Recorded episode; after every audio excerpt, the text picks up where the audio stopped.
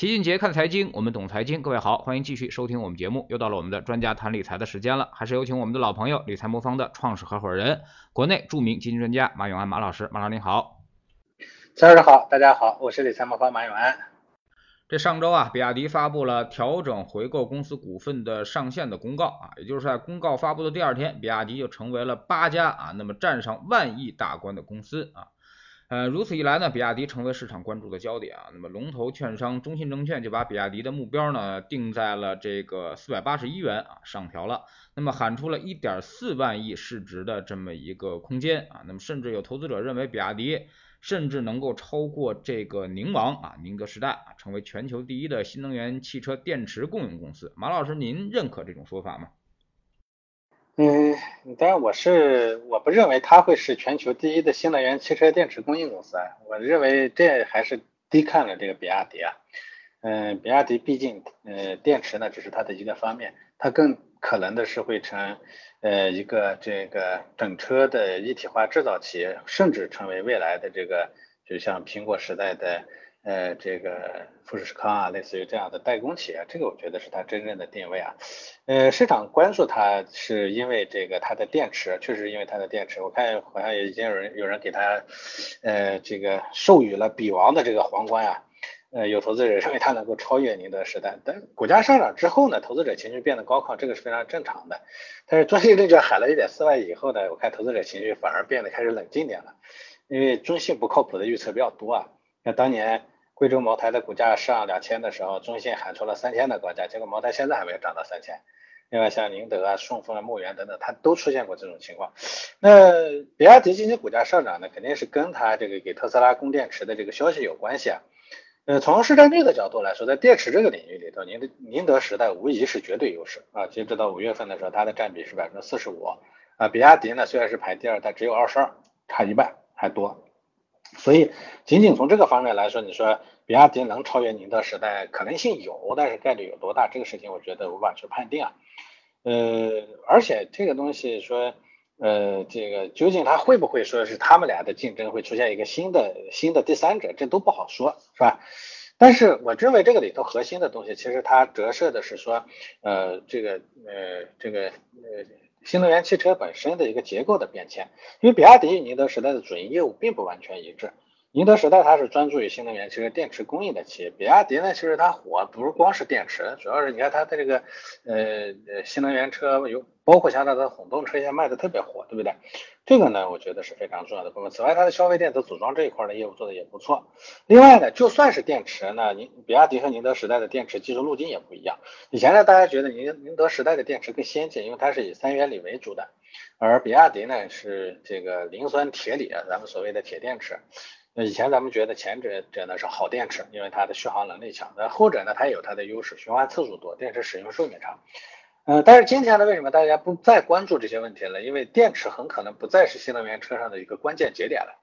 对，因为现在无论是三元锂电池还是好，也是磷酸铁锂电池也还好，这两者呢，其实基本上都能支撑汽车呢过了那个。呃，三四百公里、四五百公里、五六百公里的这样的一个续航的线了。过了这个线以后呢，其实，呃，汽车的这个就新能源车的这个生死呃竞争的生死点可能就不在这上面，可能在别的方面了。这个呢，从这个角度来说呢，其实呃，比亚迪呢之所以能逐步的开始呃超越这个所谓之前的宁王要封神。呃，这就其实代表着说他自己的另一个定位的这样的一个价值在起作用，就是所谓它的整车制造啊，它的这个代工能力这个方向呢，在在在，其实这也折射着我们整个新能源车呢，从开始的啊这个呃呃叫什么呢？叫诸侯混战，可能逐步的在进入标准化时代啊，它可能逐步的在出现分层，就像手机时代出现了这个软硬件的软件和这个解决方案的提供商，像这个安卓和呃高通。啊，同时也出现了中间软硬一体化的这样的这个生产企业，像苹果、像三星、像咱们之前的这个华为，那当然也会出现了专门的代工企业，像富士康，包括像这个这像像比亚迪之前的手机时代也做代工，所以它会出现这样非常啊这个呃垂直的专业分工能力分分的比较清晰的啊有合作有效的这样的一个结构，而这个结构下呢，就代表着行业的成熟啊成熟时代呢，零配件企业的定位价格呢会价值呢往往会大幅度的下滑。你比如说这里头的电池不再是关键问题了，那你当然价值就会下滑。我觉得这可能是一个真正的深层次的问题，嗯。嗯，那您分析之后呢，可能有投资者比较糊涂啊。那么一方面呢，新能源赛道龙头的领跑优势啊，那么不一定能够长期持续。另外一方面呢，这个又说这个看好新能源这个赛道啊，好像有点矛盾。那您给详细的解释一下。所以这里头其实关键就是这个问题。我前面讲了，这个呃新能源汽车这个行业呢，进逐步的在进入成熟。咱们拿手机的成熟来看，零七年的这个苹果手机呢，就呃呃苹果呢。呃，推出了第一代可用的相对比较成熟的这个智能手机。那么它作为发端，那之后呢，在二零一呃零年呢，苹果四的出现呢，把这个行业呢彻底引爆了。但是到行业到二零一四年一五年之后呢，它才进入了这个呃进入了成熟的稳定期。呃，进入成熟稳定期之后啊，这二零一五年之后，你看这个手机行业的并没有这这个智能手机行业并没有停止，它才开始快速的发展。所以行业的成熟并不代表行业呢开始这个发展减缓了，这个是赛道本身的这个价值。我认为赛道本身呢，它还在方兴未艾起步阶段。但是呢，嗯，行业本身的格局的变化，就是所谓的从这个草莽时代呢进入了这个成熟时代的格局的变化，它会带来内部啊。首先是第一层的分工分工的这个这个这个这个结构的变化，就像我前面说的，它会从零配配件为为王，逐步的变成了三层为王的这样的一个结构。第二，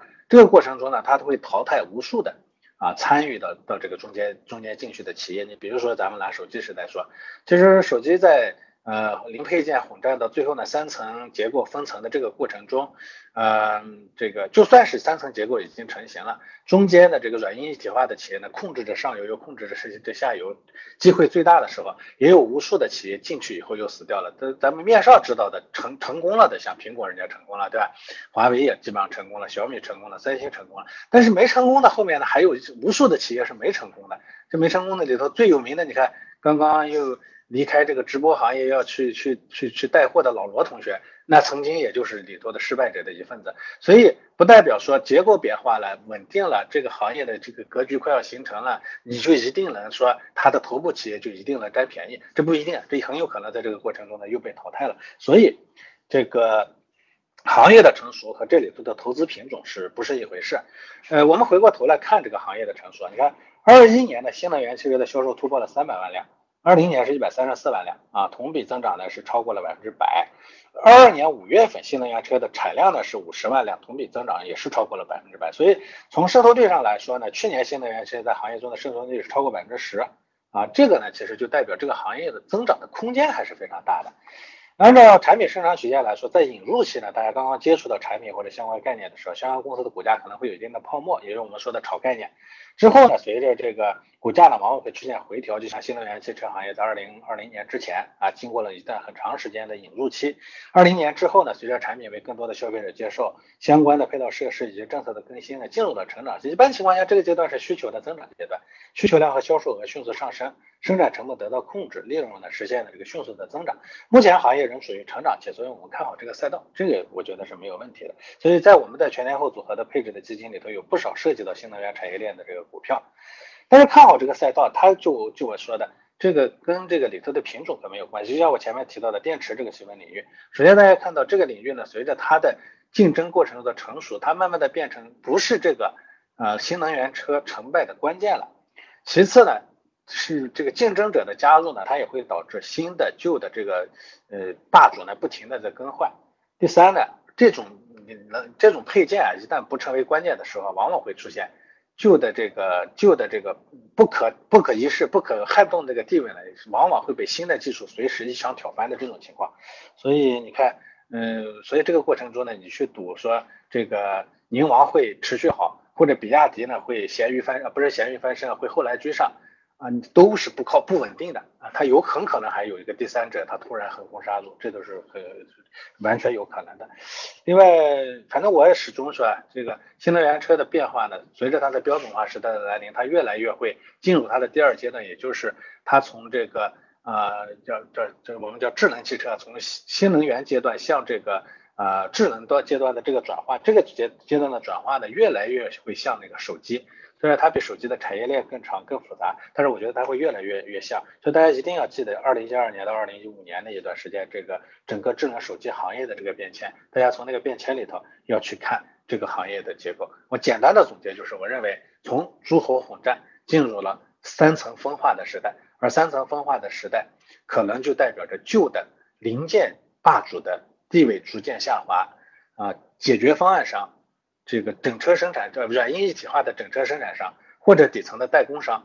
的崛起啊，这个我觉得是大家一定要去关注的问题。嗯，所以如果特别看好这个呃电池细分的这个领域啊，你说我就对这个领域研究的深，你可以拿出小钱来搏一下，赚了开心，赔了也不至于心疼，这个我觉得是大家可以理解的。但是如果投资者要拿出家里大部分钱来进行投资的话，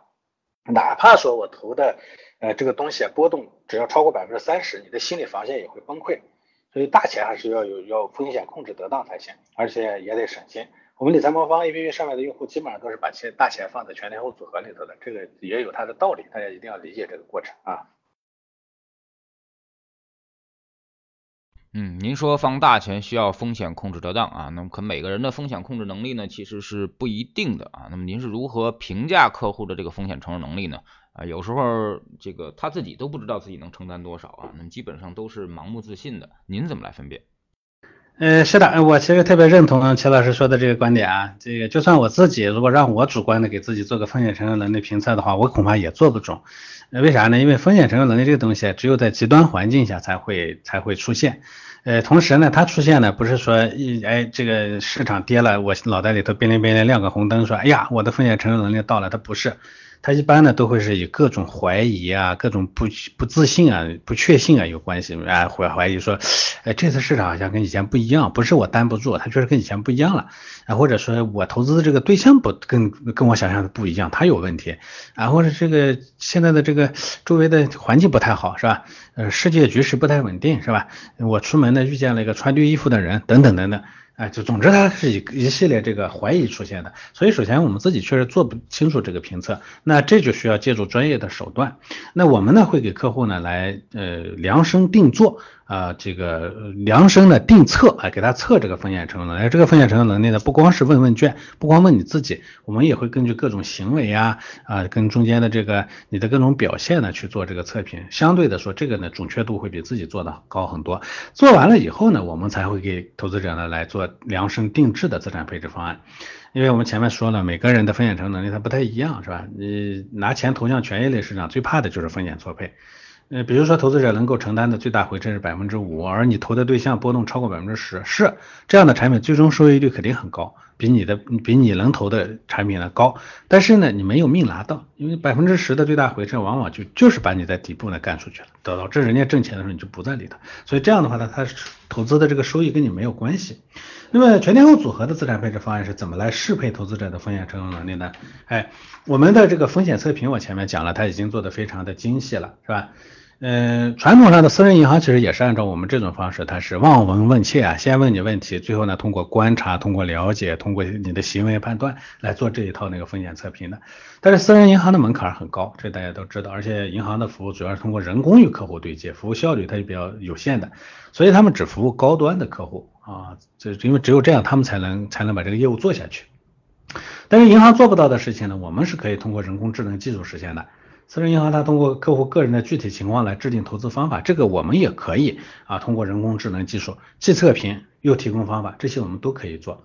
所以，呃，这个通常来说啊，咱们说资产配置方案的关键呢是合理啊，比如说我们刚才也提到了，看好新能源这个赛道，也会选择一些涉及赛道的基金配置在基金组合中，但是我们不会压注。啊，因为这对于风险承受能力较差的投资者来说，他是很难控制回撤幅度的。这就像构建一个足球队一样，如果你投资者风险承受能力比较差，我就要多配一点防守能力强的这个球员，少配一点前锋。你不然等到对面进攻的时候，我已经被进了很多个球了，对不对？那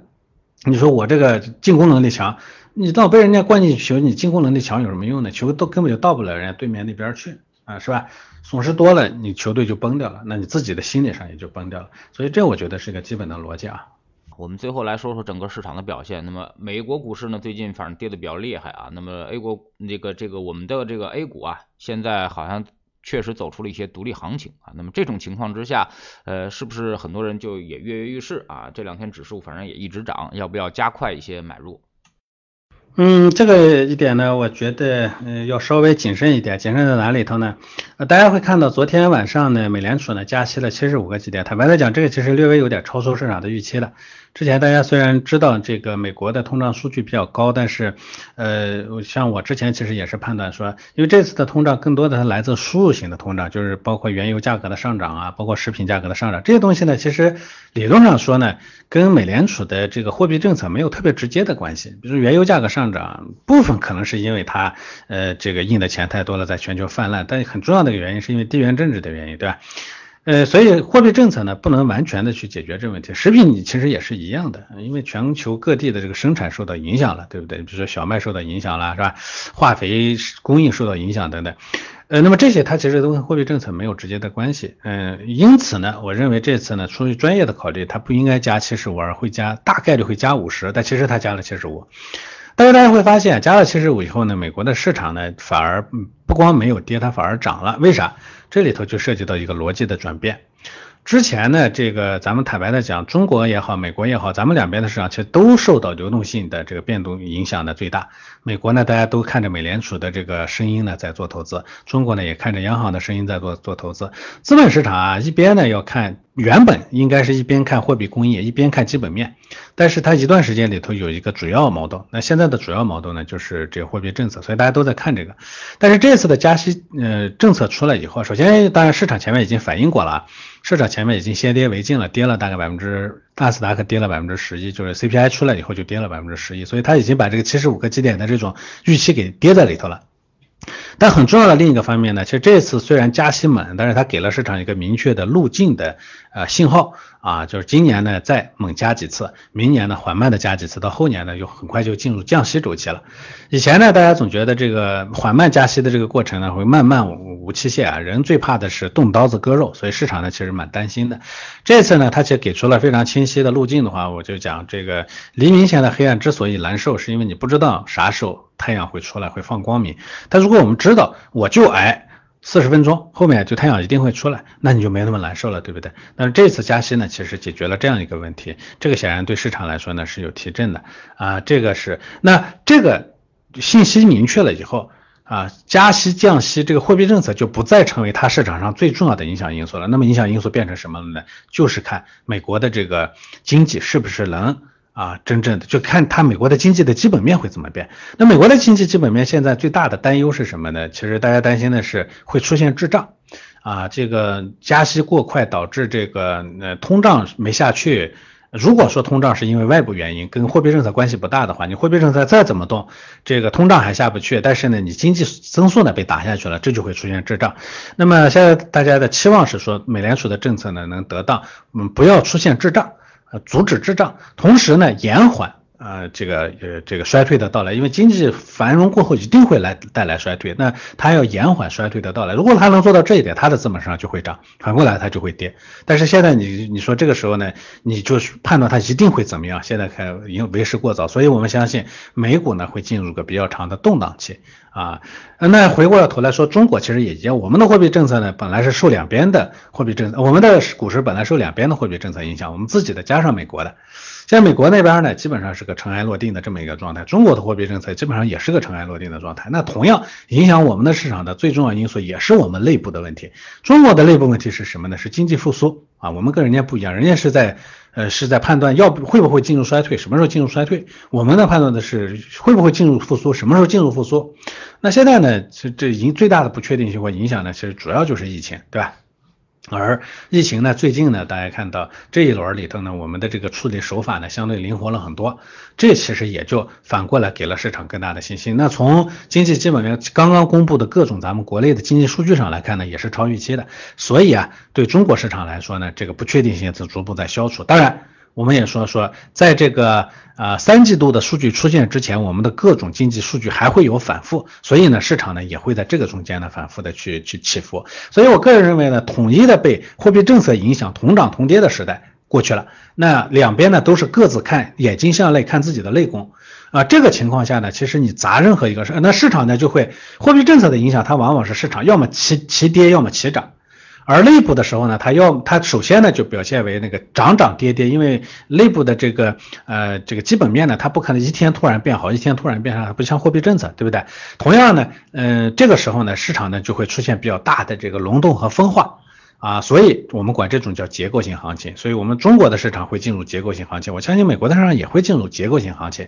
呃，在这个情况下，你说你去赌一个市场，赌它的上涨或赌它的下跌，不精选品种，不好好的在里头呢做做配合做组合，这个你的投资呢就会特别难。所以我一直讲，我们的市场恐怕正在进入二零二呃一年的那个状态。啊，这个二一二零二一年早期的那个状态，二零二一年全年其实就是基本上一个分化波动这这这个过这么一种状态，我觉得我们也也在逐步的恢复那样的一个状态。这时候我不建议大家去单一的砸重注，这是我特别要给大家强调的啊。配置呢，在这个时候表现的会非常璀璨，像二一年我们的表现非常亮眼一样。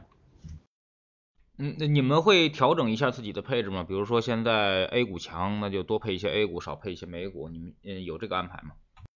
呃，我们目前呢，其实本身在全天候组合里头，A 股的配置比例就比美股要多，比港股这个加美股还要多。港股呢大概百分之十三，美股呢大概百分之七，加起来也就百分之二十。而 A 股呢，现在相相对的要将近有百分之四十的 A 股，所以我们整个权益类资产的比例大概最高风险等级的有百分之六十。这样的话呢，本身我们是偏向于 A 股的，同时呢。我们为了进一步的呃承接那些说呃就是觉得 A 股的机会更多这样的投资者，我们还在计划推出我们一个新的组合，就是全 A 股 A 债的这个股债平衡组合啊，它会分为两个风险等级，一个五零五零，一个七七零三零。这样的话呢，会进一步的把投资者的这个一个呢就彻底的全球化，一个呢彻底的中国化，呃，同时呢一个呢去博呢，因为全球化多资产意味着说是更争追求的就是每年挣到一点钱。但是他不追求去打败谁。啊，每年都要挣的，这种我们叫绝对收益策略，就是就是挣的，呃，零以上能挣多少钱，看的是。那么相对收益策略，因为它盯的是 A 国内，所以呢，更多的是要打败国内的这个市场。我们在国内市场上，当然国内市场跌了，我们也可能会跌；我们涨了，我们也会涨。跌了呢，我们跌的少一点；涨，我们涨的多一点。这就是这股债平衡组合的一个一个特点。那么这种呢叫相对收益策略啊，所以我们会推出这样一个策略，会更多的去响应啊国内市场。嗯。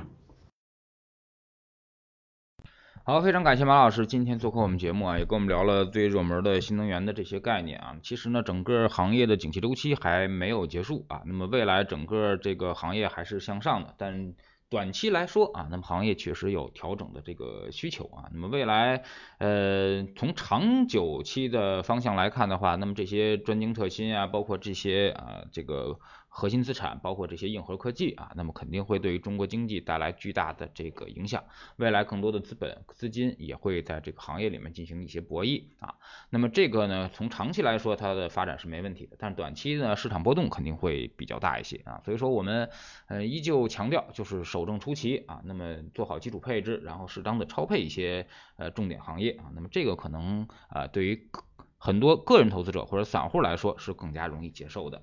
非常感谢马老师，再见。好的，再见。